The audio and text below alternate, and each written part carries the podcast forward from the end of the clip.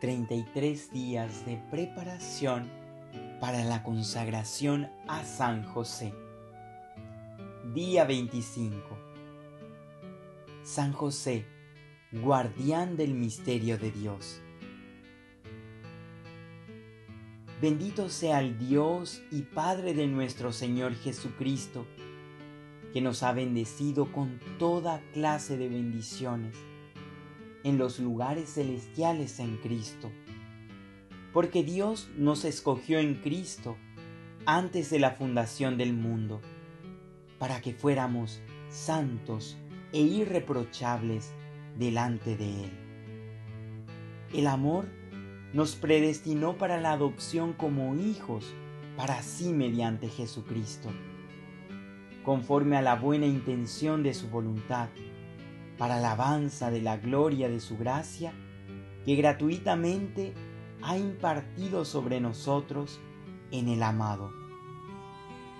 En Él tenemos redención mediante su sangre, el perdón de nuestros pecados según las riquezas de su gracia que ha hecho abundar para con nosotros. En toda sabiduría y discernimiento, nos dio a conocer el misterio de su voluntad, según la buena intención que se propuso en Cristo, con miras a una buena administración en el cumplimiento de los tiempos, es decir, de reunir todas las cosas en Cristo, tanto las que están en los cielos como las que están en la tierra. Efesios capítulo 1, versículos 3 al 10. El primer capítulo de Efesios anuncia el misterio de la voluntad de Dios. Esto es el plan de salvación de Dios, un plan que mantuvo en silencio en el pasado, en la antigua alianza, pero que Él mismo ha revelado en la plenitud de los tiempos en la nueva alianza. La voluntad de Dios es que el hombre tenga acceso al Padre a través de Cristo, la palabra hecha carne, por medio del Espíritu Santo y hacernos partícipes de la naturaleza divina. Junto a María, San José es el primer guardián de este divino misterio. Ser un guardián significa ser un defensor, protector o custodio. La Santísima Virgen María protegió y defendió el plan de Dios de la redención por medio de su fe. A lo largo de la vida de Jesús, ella fue fiel al plan de Dios, especialmente en el Calvario y durante el, el evento de Pentecostés aunque la vida terrenal de San José terminó antes de que el misterio de la redención se completara, la fe de José apuntaba hacia la misma dirección. Estuvo determinado por completo por el mismo misterio del que él junto con María fue el primer guardián. La encarnación y la redención constituyen una unidad orgánica e indisoluble, en la que el plan de la revelación se lleva a cabo con palabras y acciones que están unidas entre sí. Por esta unidad, el Papa San Juan XXIII, gran devoto de San José, pidió que el nombre de San José se insertara en el canon romano de la misa, que es el memorial perpetuo de la redención.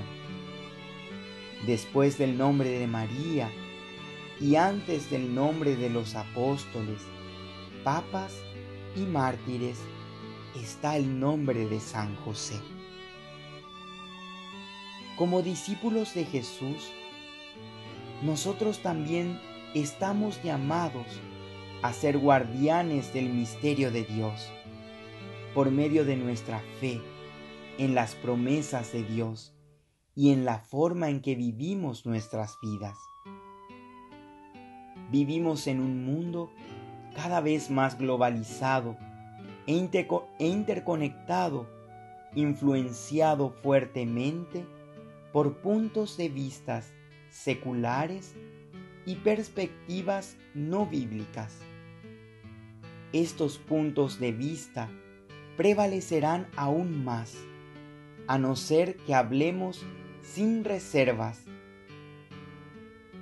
Las enseñanzas falsas y nos convirtamos en verdaderos heraldos del Evangelio.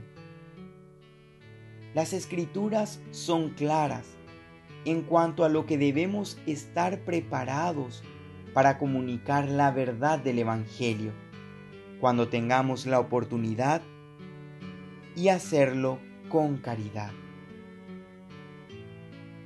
San José, guardián del misterio de Dios, ora por mí, para que pueda hacer lo que corresponde y defienda el misterio de la redención y proclame a aquellos que Cristo pone en mi camino.